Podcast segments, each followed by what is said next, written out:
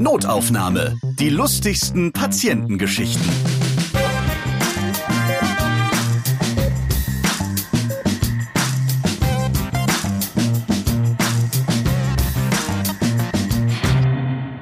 Tag, ich bin Ralf Potzus und in diesem Podcast erzählen Mitarbeiterinnen im Gesundheitswesen von ihren lustigen Begegnungen mit ihren Patienten.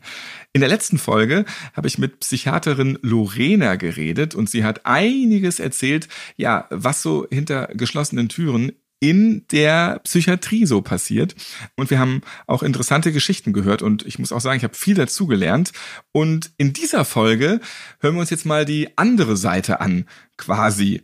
Denn bei mir ist heute Corinna Willenburg von der Insel Jüst. Ich grüße dich. Hallo, freut mich hier zu sein. Ich kann ja auch sagen, Ahoi. Moin bei uns. Ja, natürlich Moin. Ich bin ja auch ähm, Hamburger. Da ist mir das Moin durchaus sehr vertraut. Jüst gehört zu Niedersachsen. Da sagt man doch eher Moin Moin. Ne, oder? das ist schon wieder zu viel. Moin reicht schon.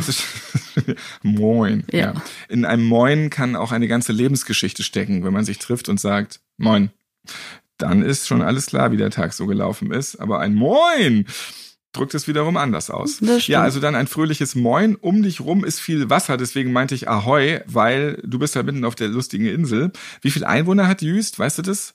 Circa 1500. Also man kennt sich quasi dann, wenn man beim Supermarkt einkauft. Ja, auf jeden Fall. Was machst du da genau? Äh, ich mache gerade momentan eine Ausbildung zur Hotelfachfrau. Schon seit anderthalb Jahren. Und ja, jetzt haben wir ja gerade keine Gäste aufgrund auch von Corona. Deswegen putze ich momentan alles. Alles herausgeputzt für die nächsten Gäste. Genau. Und jetzt überlegt man, äh, Moment mal, wieso macht denn jetzt eine mit, die beim Hotel arbeitet? Das ist ja hier Notaufnahme. Ich habe ja eben schon gesagt, jetzt hören wir uns heute mal die andere Seite an von der Psychiatrie, wo letztens die Ärztin gesprochen hat. Warum bist du heute bei Notaufnahme dabei? Du hast dich nämlich gemeldet mit einer E-Mail an notaufnahme.podever.de. Ja, also ich bin heute hier, weil ich selber mal in der Psychiatrie war, auf einer geschlossenen Station. Das ist jetzt drei Jahre her. Ich war damals 15 und ich war wegen Magersucht eingewiesen. Und das war so eine Kette von unglücklichen Umständen, über die wir gleich dann auch nochmal reden werden. Aber auch heute in unserem zweiten Teil, Thema Psychiatrie, beleuchten wir eben Dinge mal aus der Patientensicht, was du damals erlebt hast, ja, als du da mehrere Monate eingeschlossen warst. Ja, da gibt's auf jeden Fall einiges zu erzählen. Was hattest du genau für ein Problem? Wie ist es zustande gekommen, dass du magersüchtig wurdest? Das hat ja immer eine Ursache. Ja, also meistens hat es sogar mehrere Ursachen. Es gibt nicht immer so die eine Ursache, die es dann ausgelöst hat. Und es gibt auch nicht genau einen Moment, wo es entstanden ist. Bei mir war es tatsächlich so, ich hatte ein sehr gutes Verhältnis zu meiner Oma. Die ist leider 2015 relativ frühzeitig verstorben an Lungenkrebs und das hat mich damals ziemlich mitgenommen. Ich wusste auch nicht genau, wie ich damit umgehen sollte. Ich war 13, so in der Pubertät. Da will man ja auch nicht unbedingt mit seinen Eltern so über seine Probleme reden. Und dachte dann, ich hätte es für mich eigentlich ganz gut verarbeitet und habe mich halt selbst damit auseinandergesetzt. Und irgendwann dann für mich entdeckt, dass mit Selbstverletzungen man die inneren Gefühle in äußere umwandeln kann. Und das hat sich damals im ersten Moment richtig für mich angefühlt. War es dann natürlich nicht, habe ich später dann auch gemerkt. Und das Ganze ist dann irgendwie ausgeartet in eine gesamte Unzufriedenheit. Ich war depressiv, ich war den ganzen Tag schlecht drauf und dachte, wenn ich irgendwas in meinem Leben ändere, dann kann ich wieder glücklich sein. Und das Einzige, was man ganz alleine kontrollieren kann, ist ja eigentlich sein Körper. Und dann habe ich angefangen abzunehmen. Und durch dieses Abnehmen habe ich dann wieder Glücksgefühle bekommen. Also je kleiner die Zahl auf der Waage sozusagen war, so größer war das Glück, was ich empfunden habe. Und das ist dann irgendwann so weit ausgeartet, dass ich zwangseingewiesen wurde auf die geschlossene Station. Auf der geschlossenen war ich dann insgesamt circa drei Monate und das war auf jeden Fall eine prägende Zeit für mich. Und über genau die reden wir. Und es ist schön, dass du dich jetzt auch so öffnest, weil das sind ja ganz persönliche, ganz intime Geschichten.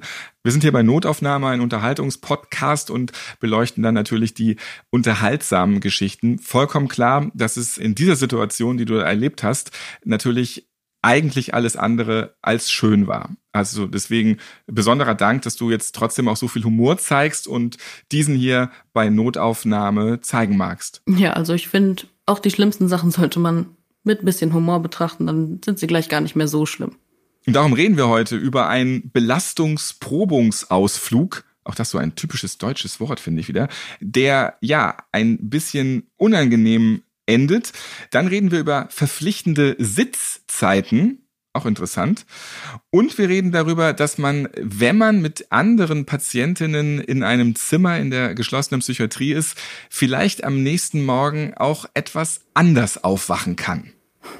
Ja. Womit wollen wir starten? Vielleicht mal mit der Zeit, wo du ganz neu warst, wo es für dich auch eben ganz neu war und wo die Tür dann zuging und du wusstest, ja, jetzt bin ich hier eigentlich mehr oder weniger eingeschlossen, weil man durfte ja wirklich nicht raus. Genau, man durfte gar nicht raus. Es gab keine Möglichkeit, einfach mal zur Schule zu gehen oder so. Man war wirklich den ganzen Tag auf dieser Station.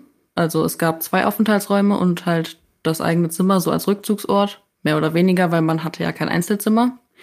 Und das war tatsächlich ein sehr komisches Gefühl. Also gegenüber von meinem Bett, das weiß ich noch, da war die ganze Zeit ein Fenster und ich habe die ganze Zeit rausgeguckt und in dem Moment kam mir das einfach so unnormal vor, dann sich vorzustellen, dass man da einfach draußen langlaufen kann. Das also es war in dem Moment für mich was ganz Tolles, weil ich es ja nicht konnte.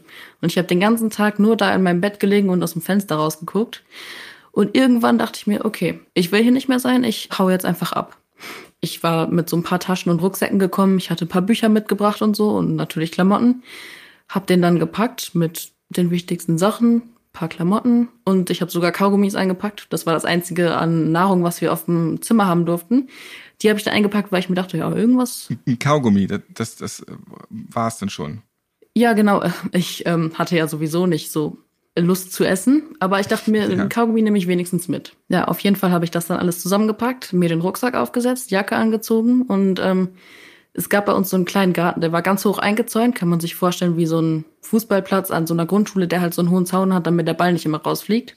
Und da durfte man auch mit der niedrigsten Ausgangsstufe rein, um halt einfach mal frische Luft zu schnappen. Also es war wirklich gar nichts da drin. Also kein Material, mit dem man sich hätte was antun können oder so. Es war einfach nichts, nur Gras. Und, und, du musst sagen, die niedrigste Ausgangsstufe, es gibt also verschiedene Kategorien, wie weit man einen Schritt weiter nach vorne oder in irgendwelche Räume oder sogar raus machen darf. Äh, ja, das ist aber auch unterschiedlich gewesen, je nachdem, an welcher Störung man gelitten hat. Bei mir, jetzt persönlich mit Magersucht war es so, wir hatten in der Woche ein Ziel von Gewicht, das wir schaffen mussten. Wir sollten 500 Gramm bis 1,5 Kilo zunehmen pro Woche. Und wenn wir das erreicht hatten, dann hat man sozusagen als Belohnung eine höhere Stufe bekommen. Also man durfte beispielsweise mehr Besuch haben am Wochenende von den Eltern oder man durfte mehr rausgehen, zum Beispiel mit einem PED eine Runde um den Block gehen oder so. Also PED sind die Betreuer gewesen, Pflegeerziehungsdienst. Die haben wir dann immer einfach abgekürzt und PEDs genannt. Und tatsächlich durfte man dann irgendwann sogar zur Schule gehen oder auch mal so kleine Ausflüge machen, wo wir ja auch später nochmal drauf zurückkommen. Ja, aber ich habe mich eigentlich die meiste Zeit in der unteren Stufe aufgehalten, in der man keinen Ausgang hatte, weil es war echt schwer, kontinuierlich immer zuzunehmen und man wurde einfach viel schneller abgestuft, als man irgendwie hochgestuft wurde, hatte ich das Gefühl. Deswegen gab es für mich eigentlich immer nur den kleinen Garten dann. Wie so ein Psychiatrie-Highscore. Und man sieht wieder, ah, guck mal, der mit der Zwangsstörung, der ist wieder drei Stufen runter und darf jetzt nicht in den Fernsehraum. Und man musste sehr kämpfen, wie so ein Game, dass man wieder seine Punkte dahin kriegt. Ja, genau so war das. Also jede Woche wurde das neu beschlossen. Es war auch sehr aufregend immer. Ja. Im persönlichen Gespräch, es gab keinen Aushang. Ja, also das war dann wie so eine Visite, wurde das genannt. Und da haben die einem dann mitgeteilt, ob man hochgestuft wurde oder nicht. Also ich kann mir das bei den anderen auch gar nicht vorstellen, wie es ablief. Die hatten ja nicht so ein festgesetztes Ziel. Also bei uns war es an Zahlen, da konntest du direkt sehen, okay, sie hat es geschafft, sie hat es nicht geschafft. Bei den anderen war es dann halt so ein Verhalten. Also wenn die die Woche sozusagen brav waren oder sich gut verhalten haben, dann wurden sie halt hochgestuft. Ich fand das da immer ein bisschen schwieriger zu beurteilen, ehrlich gesagt.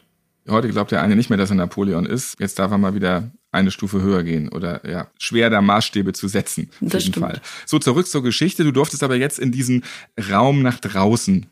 Also du hattest diese Stufe jetzt äh, dir erkämpft und konntest jetzt dann da mal hingehen.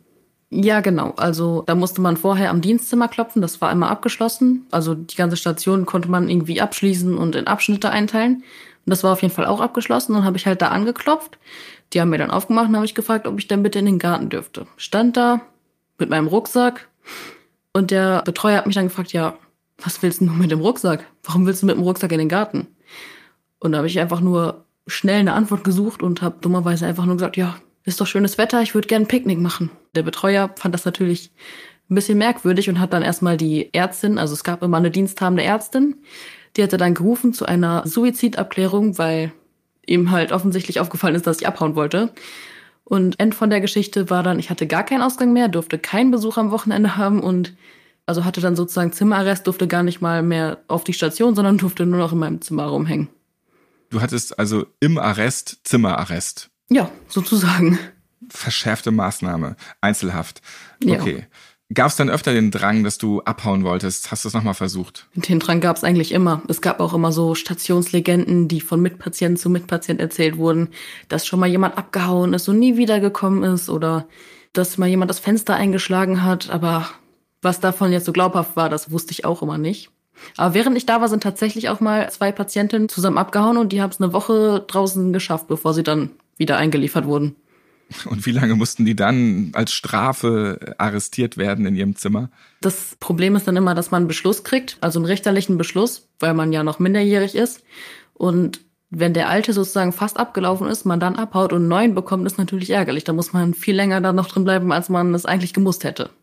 Nun dient das ja aber zum Besten. Also man soll dort ja eine neue Struktur erlernen. Man muss sein Leben wieder in den Griff kriegen und da muss man hart dran arbeiten. Und wie sah deine Struktur aus, auch in Bezug auf Essen? Also es gab fünf Mahlzeiten am Tag, immer zu festen Zeiten. Es gab halt ein Frühstück, dann eine erste Zwischenmahlzeit, Mittagessen, zweite Zwischenmahlzeit und das Abendessen. Und wir sollten dann auch innerhalb einer begrenzten Zeit essen. Wir hatten jeweils zu den Hauptmahlzeiten 30 Minuten Zeit. Fürs Mittagessen hatten wir 35 Minuten, also 30 Minuten für die Hauptmahlzeit und noch 5 Minuten fürs Dessert. Und für die Zwischenmahlzeiten hatten wir jeweils 15 Minuten. Und damit sollten wir halt so lernen, wie man normal das Essen über den Tag verteilt. War das schwer für dich oder kamst du dann da irgendwann rein? Weil du hast ja Essen als Problem angesehen oder als Belastung. Ja, das war schon ziemlich schwer für mich. Ich war auch eine von der Sorte, die immer zu komischen Zeiten gegessen hat. Ich habe meistens nur nachts gegessen. Ich weiß gar nicht warum eigentlich. Ich habe mir das immer nach Zeiten dann eingeteilt und durfte meistens erst nach 0 Uhr essen. Ich weiß ehrlich gesagt wirklich nicht warum. Das ging auch in eine zwanghafte Richtung bei mir. Deswegen war es sehr schwierig tatsächlich für mich auch dann morgens zu essen oder so regelmäßig zu essen. Werbung. Das ist Sir Mix-a-Lot. Und ich liebe ihn. Mit diesem Mixer könnt ihr quasi alles kleinzaubern, was ihr gerne essen wollt. Der Sir unterstützt euch bei der Zubereitung von Suppen, Dips oder Crashed Eis. Sehr vielseitig. Ich benutze ihn für meine tägliche Fruchtzufuhr. Gepuffte Mangostücke und getrocknete Feigen im Mix mit frischen Babybananen. Herrlich. Und ich Sir Mixelotte auch regelmäßig selbstgemachten Humus. Einfach Bio-Kichererbsen zusammen mit Knoblauch, einer halben Zitrone, Olivenöl, etwas Sesammus und Kreuzkümmel mixen. Ja, und fertig ist der leckere Brotaufstrich. Sir Mixelot könnt ihr bei Coro bestellen. Das ist eure Online-Drogerie. Die haben für euch haltbare und gesunde Lebensmittel in Großverpackungen. Zum Beispiel alle Zutaten, die ich eben bei der Mix Action erwähnt habe. Das gute Preis-Leistungs-Verhältnis, das kommt durch die Großpackungen zustande, denn damit kann Coro Produkte günstiger für euch anbieten. Alle Notaufnahmehörer, die kaufen noch günstiger ein. Ich habe für euch jetzt einen 5% Gutschein. Gebt bei eurer Bestellung einfach als Rabattcode Notaufnahme ein auf www.corodrogerie.de. Einen Link dorthin findet ihr übrigens auch in den Shownotes dieser Notaufnahmefolge. Einfach mal draufklicken. Und dann günstig und gut mixen. Werbung Ende. Und das können wir uns jetzt nicht so vorstellen, wenn wir noch nicht in der Psychiatrie waren. Jetzt, äh, ich sag mal mit wir, die Hörer und ich. Jetzt gibt es nach dem Essen eine verpflichtende Sitzzeit für die, die Magersucht hatten. Was ist das genau? Genau, wir hatten da so ein kleines Sofa im Aufenthaltsraum, direkt neben dem Esstisch. Und nach dem Essen, wenn dann alles abgeräumt wurde, beziehungsweise wir durften nicht mal mit abräumen, wir mussten uns dann direkt hinsetzen und sollten dann 20 Minuten einfach still sitzen. Weil nach dem Essen, wenn es schon mal drin ist, dann hat man eigentlich nur noch die Option, Sport zu machen, um die Kalorien schnell wieder zu verbrennen. Und den Drang hat man dann auch meistens, wenn man an Magersucht erkrankt ist. Und wir mussten dann halt still sitzen. Die Beine durften nicht überschlagen werden. Wir durften mit keinem Körperteil wackeln. Wir durften uns nicht unterhalten. Und wir sollten dann einfach nur still sitzen. Warum durfte man das nicht machen? Unterhalten oder den Fuß mal bewegen? Man sollte diesen Drang aushalten, bis er dann irgendwann wegging. Also das war wirklich auch ein Drang, irgendwas bewegen. Ich muss irgendwie die Kalorien verbrennen, ich muss irgendwie aktiv sein und deswegen sollte man einfach nur ganz ruhig sitzen, Buch lesen und nichts tun. Aber wenn ich den Fuß bewege, das ist doch nicht schlimm. Ja, eigentlich nicht, aber es ist halt ein Zeichen der Nervosität. Uns wird dann halt auch gesagt, dass wir mit dem Fuß nicht wackeln dürfen, weil das auch Kalorien verbrennt. Das hat natürlich für uns nicht so viel Sinn ergeben, weil diese 0,3 Kalorien erschienen mir jetzt nicht so unbedingt wichtig. Auf jeden Fall war es trotzdem verboten, mit dem Fuß zu wackeln. Wie viel hast du denn überhaupt gewogen? Also wie magersüchtig warst du? Vielleicht sind dann ja 0,3 Kalorien gar nicht so unwesentlich. Ja, also ich war schon natürlich im starken Untergewicht. Mein Gewicht würde ich tatsächlich nicht so gern preisgeben, weil ich bin auch der Überzeugung, dass das Gewicht nicht so ausschlaggebend ist bei Magersucht. Magersucht ist im Kopf und das Gewicht ist nur ein Symptom der Magersucht. Und deswegen möchte ich mein Gewicht nicht sagen, auch um vielleicht Zuhörer, die selbst ein Problem haben, nicht zu triggern. Vollkommen in Ordnung. Jetzt bist du also in dieser Sitzzeit und was ist da mal passiert? Ja, wir hatten dann, wir waren halt eine Notfallstation für alle möglichen Jugendlichen unter 18 Jahren, die Probleme hatten und bei denen es so schlimm war, dass sie nicht mehr länger zu Hause warten konnten auf einen Therapieplatz auf einer anderen offenen Station. Also wir waren sozusagen die Auffangstation und hatten dann über Nacht einen neuen Mitpatienten bekommen. Das war ein kleiner Junge, der ziemlich verhaltensauffällig war und dem fiel es ein bisschen schwer, still zu sitzen. Und dann hatten wir gerade unsere Zwischenmahlzeit eingenommen. Der war da schon die ganze Zeit am Rumwackeln, hat Essen rumgeschmissen und so. Und nach dem Essen blieb er dann halt im Aufenthaltsraum, ist ja langweilig auf dem Zimmer und wir hatten dann unsere Sitzzeit. Meistens wurde die Sitzzeit eigentlich von einem PED begleitet, also wieder von diesem Pflegeerziehungsdienst. Das ging aber leider nicht immer, weil manchmal war Übergabe oder die waren unterbesetzt und diesmal war es halt auch so, dass wir dann da alleine saßen und halt diese 20 Minuten nur sitzen durften. Dann fing dieser Junge auf einmal an. Im Aufenthaltsraum waren so Sitzmöglichkeiten. Es waren so würfelförmige Hocker mit so einem Stoffüberzug. Die waren relativ schwer, aber man konnte die halt so als Sitzmöglichkeit nutzen, wenn man mal so eine Gruppentherapie gemacht hat und mehr Plätze brauchte.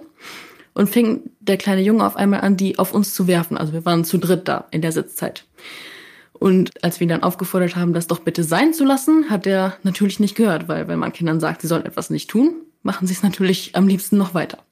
Daraufhin ist dann ähm, eine andere aus der Sitzzeit aufgestanden, hat ans Dienstzimmer geklopft und wollte dann Bescheid sagen, dass wir in unserer Sitzzeit sehr gestört wurden und dass es auch sehr unangenehm ist, wenn man die ganze Zeit mit diesen Sitzwürfeln abgeworfen wird. Daraufhin kam dann aber nur ein Betreuer wütend ans Fenster gerannt und hat uns mit starken Gestiken darauf hingewiesen, uns doch bitte hinzusetzen und gar nichts zu tun. Das heißt, wir saßen völlig wehrlos 20 Minuten lang da und wurden mit diesen Sitzwürfeln beworfen. Und das war, glaube ich, die schlimmste Sitzzeit meines Lebens. Die konnte man nicht einfach so aussitzen. Das ist richtig da hat man euch das nicht geglaubt, dass da jetzt gerade jemand irgendwas macht. Ihr solltet einfach nur in der Sitzzeit bleiben. Ja, also die haben uns ja gar nicht richtig zugehört. Die Tür war zu von diesem Dienstzimmer und der dachte wahrscheinlich, wir wollen irgendwas fragen oder so. Und der hat uns dann einfach nur sehr energisch darauf hingewiesen, dass wir uns weiter hinsetzen sollen. Also die hatten da, glaube ich, wirklich eine Übergabe und so und hatten nicht so den Sinn dafür. Das haben wir auch in der letzten Folge von der Psychiaterin Lorena schon gehört, dass man jetzt erstmal vielleicht nicht alles glauben kann, was die Patienten erzählen in der Psychiatrie. Es ist natürlich dann, wenn es wirklich stimmt, in dem Moment natürlich blöde für den Patienten. Ja, muss ich aber auch zugeben, kann ich nachvollziehen. Man wird schon sehr erfinderisch als Patient des Öfteren, um seine eigenen Probleme dann doch ein bisschen zu verstecken. Also da wird schon viel gelogen, getrickst und irgendwie versucht, irgendwas besser für sich zu machen. Und da wird also ganz viel Quatsch erzählt. Ja, auf jeden Fall. Also das kann ich dann aber auch nicht nachvollziehen, wenn ein Arzt kommt und wenn ich gerade eine schlimme Phase habe und Suizidgedanken habe und der mich fragt, ja, bist du suizidgefährdet? Wenn ich dann ja sage, weiß ich ja, dass ich im Zimmer eingesperrt wäre. Also das, das sagt mir dann mein vielleicht psychisch kranker Menschenverstand, aber trotzdem in meinem Kopf war mir dann klar, dass ich natürlich Nein sage. Nö, ich habe keine Suizidgedanken. Ein ganz heikles Thema. Wir machen aber ganz kurz diese Tür dahin auf mit einer Geschichte, die auch da unterhaltsam ist. Jetzt mit Stichwort Suizid. Ja, also auf der Station gab es natürlich mehrere Patienten auch, die wegen eines zum Glück gescheiterten Suizidversuchs bei uns waren. Was natürlich auch nochmal, um es nochmal anzumerken, sehr traurig ist, weil es noch Kinder waren. Auf jeden Fall haben wir dann alle immer zusammen diese Mahlzeiten eingenommen und im Aufenthaltsraum lief die ganze Zeit ein Radio. Das musste sein, das wurde uns so erklärt aus Datenschutzgründen, weil wenn das nicht lief, hätte man hören können, was im Dienstzimmer beredet wurde und das äh, ging natürlich nicht, weil da wurden ja auch geheime Patienteninformationen und so besprochen. Deswegen lief die ganze Zeit Musik. Also irgendein Radio lief die ganze Zeit und man hat halt immer irgendwie im Hintergrund Musik gehört, hat man irgendwann auch schon ausgeblendet. Auf jeden Fall äh, saßen wir dann da alle, die Patienten, und haben gerade Mittag gegessen. Und plötzlich spielte dann, ich glaube, das war damals ein großer Hit oder so. Ich kann jetzt auch gar nicht mehr sagen, welches Lied das war. Es war ein äh, deutsches Lied. Da wurde im Refrain halt energisch wiederholt, spring aus dem Fenster, spring aus dem Fenster. Also es war, glaube ich, ein romantisches Lied, in dem der Mann betonte, dass er für seine Geliebte aus dem Fenster springen würde. War natürlich trotzdem nicht so die praktische Phrase für eine geschlossene Psychiatrie.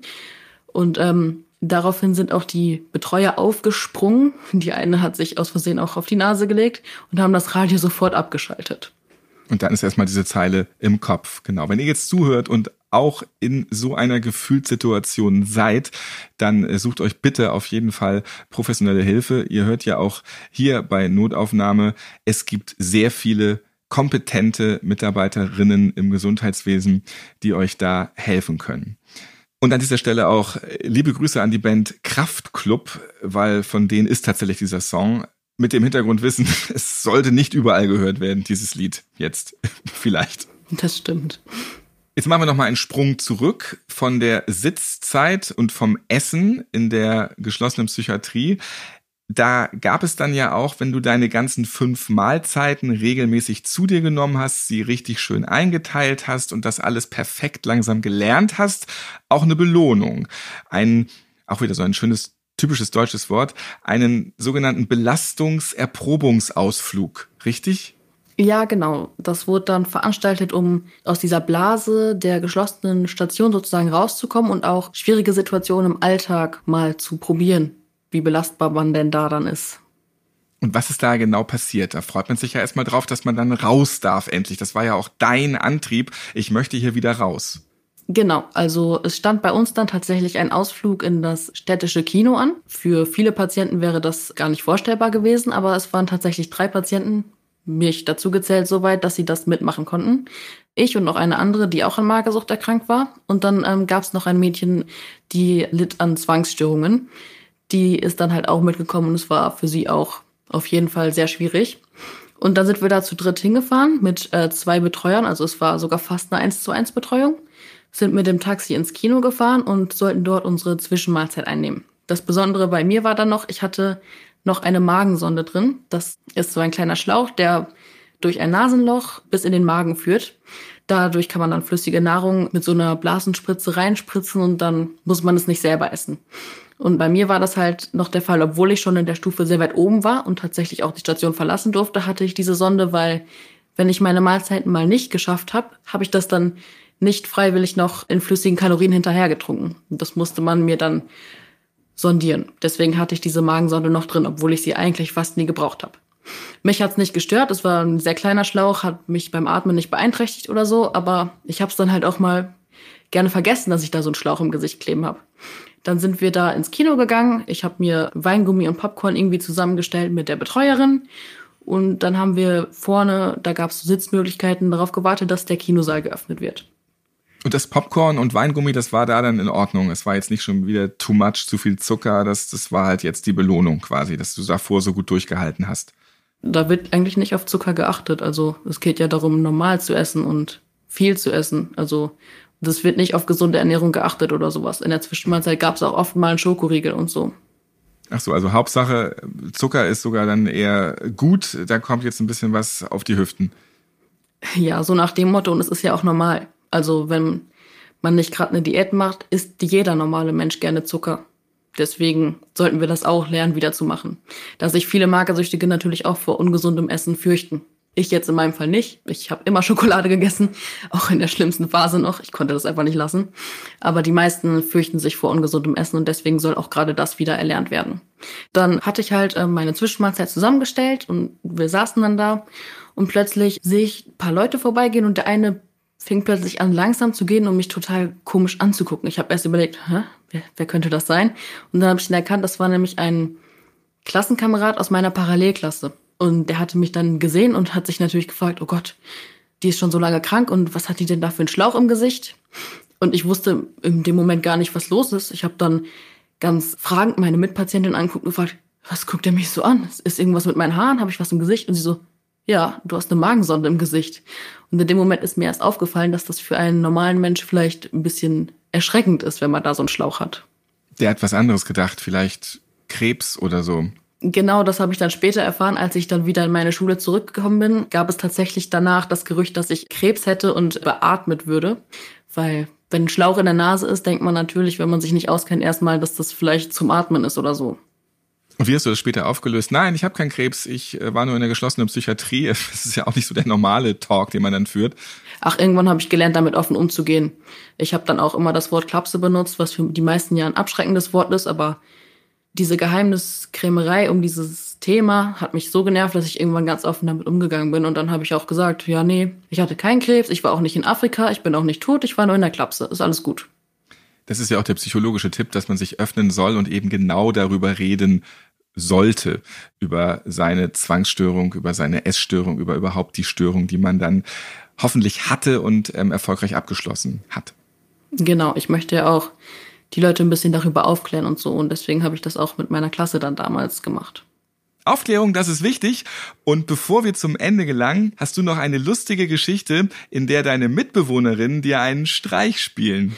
Ich war auf einem Dreierzimmer. Es gab nur ein Dreierzimmer auf der Station und da war ich dann halt drauf mit zwei anderen Mitpatientinnen und ich wachte dann eines Morgens auf und die waren die ganze Zeit am Kichern und ich habe schon gemerkt, irgendwas ist da im Busche und ich dachte mir so, was haben die angestellt? Wir waren so untereinander ganz gut befreundet und wir haben immer mal wieder ein paar lustige Sachen so gemacht. Und ich habe es dann nicht rausfinden können, weil dann schon die Betreuerin vor der Tür stand und mich zum Wiegen holen wollte. Bei uns war das dann so, man wurde in Unterwäsche gewogen. Natürlich mit Kleidung, das zählt ja nicht. Es kommt ja auf das Gewicht des Körpers und nicht der Kleidung an. Ich habe mich dann ausgezogen, auf die Waage gestellt und habe auch gemerkt, dass die Betreuerin auf einmal ganz komisch wurde und mich dann ein bisschen peinlich berührt angesprochen hat. Ja, was hast denn du da für komische Tattoos auf deinem Rücken überall? Ich dachte mir so, hä? Hinten war so ein kleiner Spiegel, habe dann geguckt und meine super netten Mitpatientinnen haben sich dann einen Spaß daraus gemacht, mich im Schlaf mit einem Edding anzuschmieren und haben mir alles Mögliche auf den Rücken geschrieben und auf den Rücken gemalt. Unter anderem auch so gruselige Anime-Gesichter. Das nennt sich, glaube ich, Creepypasta. Okay. Woraufhin der Betreuer dann wieder dachte, ich hätte da irgendwie, wäre in diese Szene abgerutscht und wäre jetzt voll in einer depressiven Phase. Hat mich dann gefragt, wieso ich mir dann sowas auf den Rücken male und ob ich eine Suizidabklärung brauche. Ich habe ihn nur anguckt und dachte mir, ich kann nicht mal auf dem Papier gut malen. Wie soll ich mir denn selbst auf den Rücken solche schönen Anime-Zeichnungen malen? Ja, die Suizidabklärung hat er dann doch sein gelassen und hat dann auch verstanden, dass das wohl eher nicht ich selber war. Jetzt haben wir es wieder da ist es immer so, man glaubt erstmal lieber nichts, ne? Und wer weiß, was die da drinnen alles so machen können mit ihrem Rücken. Das stimmt, ja. Man lügt halt auch wirklich des Öfteren mal als Patient. Und ich kann auch verstehen, dass die Ärzte und die Betreuer einem dann nicht so alles glauben, weil es ja auch im ersten Moment vielleicht abwegig klingt.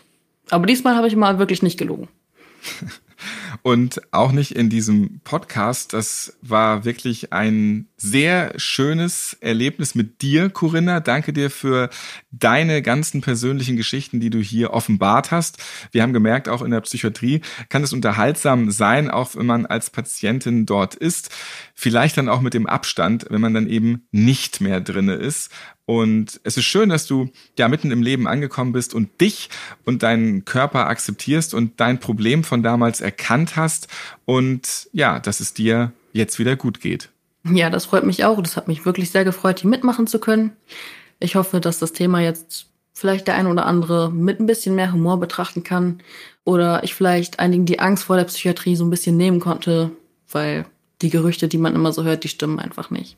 Vielen Dank, Corinna Willenburg, für deine sehr persönlichen Einblicke in dein Leben und in eine Zeit, die für dich alles andere als leicht war, wenn ich das so formulieren darf. Ja, gerne. Notaufnahme könnt ihr auf allen Podcast-Plattformen hören, zum Beispiel auch bei Apple Podcast, Deezer oder bei Podbean. Ich bin Ralf Potzus und ich freue mich, wenn ihr diesen Podcast abonniert und weiterempfehlt, liked und natürlich wieder hört. Und wenn ihr Geschichten zu erzählen habt, dann meldet euch gerne, so wie es Corinna gemacht hat, an notaufnahme.podever.de. Bis zum nächsten Mal. Notaufnahme. Die lustigsten Patientengeschichten. Ihr seid Ärztin, Arzt oder Arzthelfer, ihr arbeitet im Gesundheitswesen, ihr habt auch unterhaltsame Geschichten mit Patienten erlebt, dann schreibt uns gerne an notaufnahme.podever.de. Und nächstes Mal hört ihr.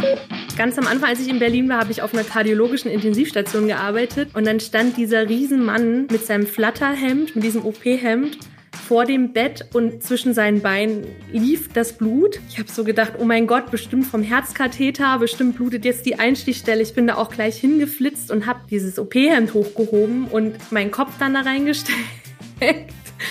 hab gesehen, dass der Verband total trocken ist und dachte, wo kommt denn dieses Blut nur her? Und da sah ich seinen Hoden wieder so ein Hautfetzen runterhing und das Blut lief in Strömen. Und ich dachte nur so, boah, was hat er denn gemacht? Vor allem das Krasse war, er stand einfach mal seelenruhig da und hat keinen Mucks gemacht. Also selbst mir haben meine imaginären Hoden wehgetan. Notaufnahme. Die lustigsten Patientengeschichten. Eine Produktion von Pot Ever.